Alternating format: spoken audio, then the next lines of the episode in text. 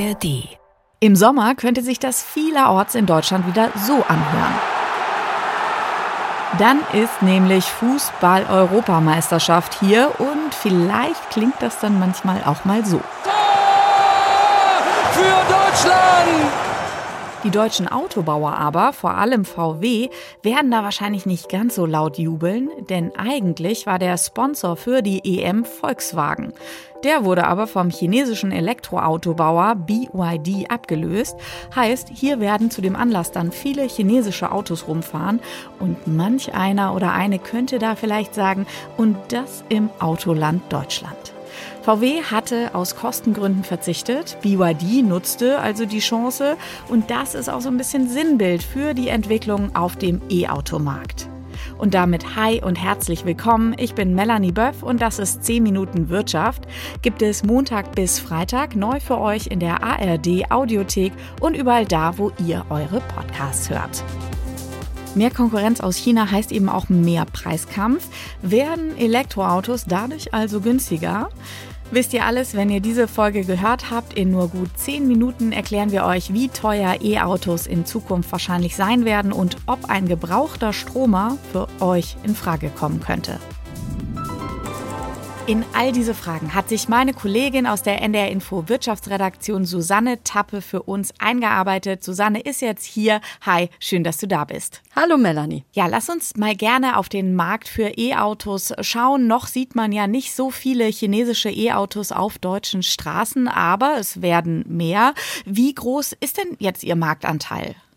Also der ist bislang tatsächlich noch klein. Bei reinen Stromern haben chinesische Modelle einen Anteil von gut 5%, bei Hybriden von knapp 8%.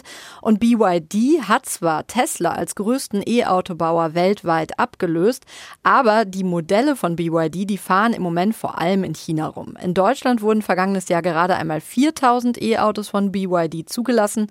Und das muss man ins Verhältnis setzen. Wir hatten insgesamt 500.000, sogar ein bisschen mehr, als 500.000 E-Auto-Neuzulassungen hier in Deutschland. Ja, aber das ist gar nicht mal so viel, oder? Gar nicht mal so viel, unter ein Prozent, genau. Ja. Also man kann für Deutschland sagen, hier sind immer noch VW und Tesla Marktführer, immer mal im Wechsel. Die ähm, strugglen da ja immer so ein bisschen. Aber man muss natürlich auch sagen, so ein EM-Sponsoring, das wird jetzt ganz erheblich dazu beitragen, dass BYD hier bekannter wird. Und für die deutschen Hersteller ist ja auch nicht nur der deutsche Markt interessant, sondern vor allem der chinesische Markt wichtig. Und dort hat BYD vergangenes Jahr Volkswagen als Marktführer abgelöst. Okay, also Konkurrenz belebt ja bekanntlich das Geschäft, vor allem natürlich aus der Sicht für Kundinnen und Kunden. Wie haben sich denn die Preise hierzulande entwickelt? Also sind Elektroautos wirklich schon günstiger geworden? Also mit Blick auf 2023 muss man ganz klar sagen, nein. Und das fand ich bei meiner Recherche auch erstmal überraschend. E-Autos sind im vergangenen Jahr nämlich nicht nur nicht günstiger, sondern teurer geworden. Hm. Das zeigt eine Auswertung des Center of Automotive Management. Und blickt man da mal auf den Markt als Ganzes, dann musste man für ein E-Auto ohne Sonderausstattung vergangenes Jahr im Schnitt rund 53.000 Euro bezahlen und damit gut 4.000 Euro mehr als noch im Jahr davor. Aber das ist ja ein Durchschnittswert. Genau, das ist nur ein Durchschnittswert und der fällt vor allem deshalb so hoch aus, weil der E-Automarkt in Deutschland dominiert wird von SUVs und von Fahrzeugen der oberen Preisklasse. Das Angebot an elektrischen Kleinwagen, das hat 2023 laut der Studie sogar nochmal abgenommen.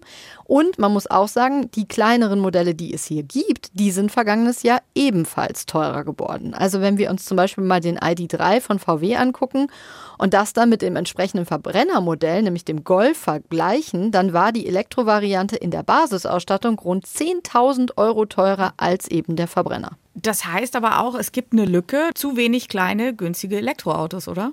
Genau. Und in diese Lücke vor allem stoßen auch ausländische Anbieter hinein. Das waren in der Vergangenheit ja schon Dacia und Fiat und jetzt ist das eben auch BYD.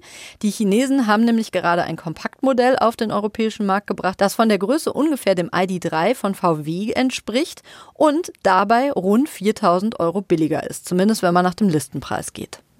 Aber da müsste doch VW oder, oder, da müssten auch andere deutsche Hersteller reagieren, oder? Ich meine, zumal Mitte Dezember ja die staatliche Elektroautoförderung ausgelaufen ist. Mit der Prämie ließen sich ja immerhin bis zu 4.500 Euro sparen und das ist ja jetzt erstmal ein Dämpfer, dass es die nicht mehr gibt. Ja, auf jeden Fall. Das haben deutsche Autobauer auch befürchtet und deshalb die Preise für ihre Autos schon Ende vergangenen Jahres gesenkt. Inzwischen tobte eine regelrechte Rabattschlacht. Das hat übrigens, kleiner Sidekick, auch damit zu tun, dass ja die Hersteller auf ihre Autoflotte achten müssen. Als Ganzes muss die nämlich die CO2-Grenzwerte einhalten und dafür brauchen sie eben dringend auch mehr E-Auto-Verkäufe. Und da gibt es jetzt eben zum Teil große Rabatte, teilweise bis zu 10.000 Euro, also deutlich mehr als die bisherige staatliche monatliche Prämie.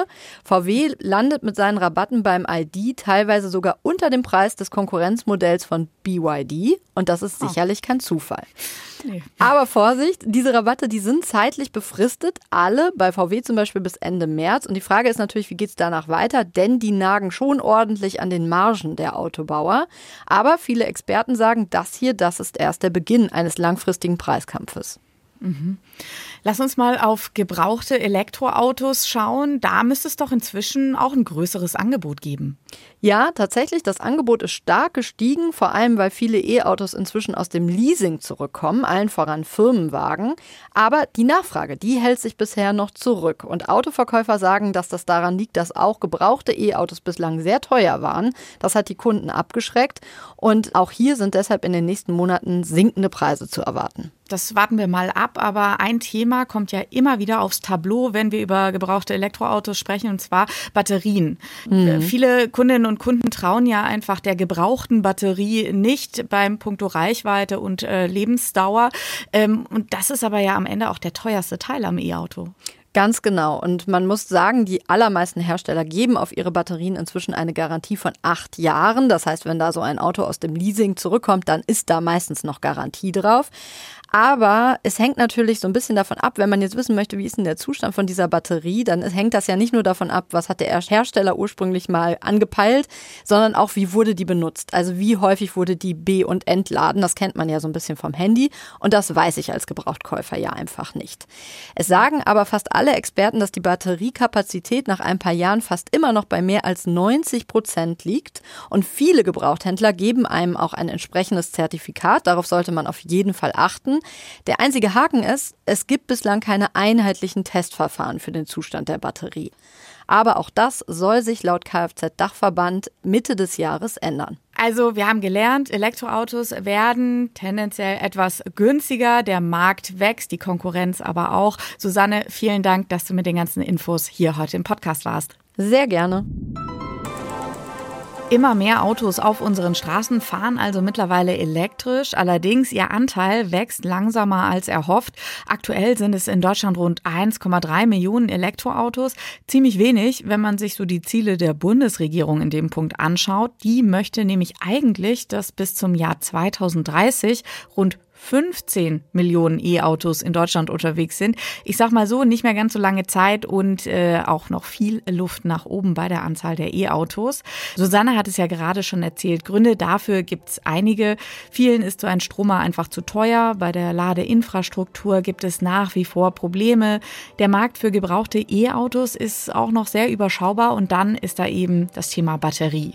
Grundsätzlich gab es bei Batterien in den vergangenen Jahren große technische Sprünge. Heißt, so ein neues E-Auto hat mittlerweile per se eine deutlich höhere Reichweite als früher, wenn man sich das alles am Ende leisten kann.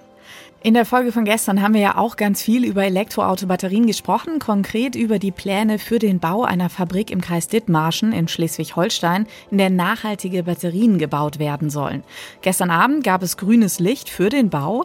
Fans der Fabrik sprechen von riesigen Chancen für die gesamte Region, aber es gibt auch Risiken und Probleme, die gelöst werden müssen. Was genau dahinter steckt, das hört ihr in der Folge von gestern, verlinke ich euch natürlich in den Show Notes und wenn ihr keine Folge Folge mehr von uns verpassen wollt, dann abonniert gerne unseren Kanal in der ARD Audiothek und überall da, wo ihr gerne Podcasts hört. Und damit wünsche ich euch einen schönen Tag. Ich sage Tschüss und bis morgen.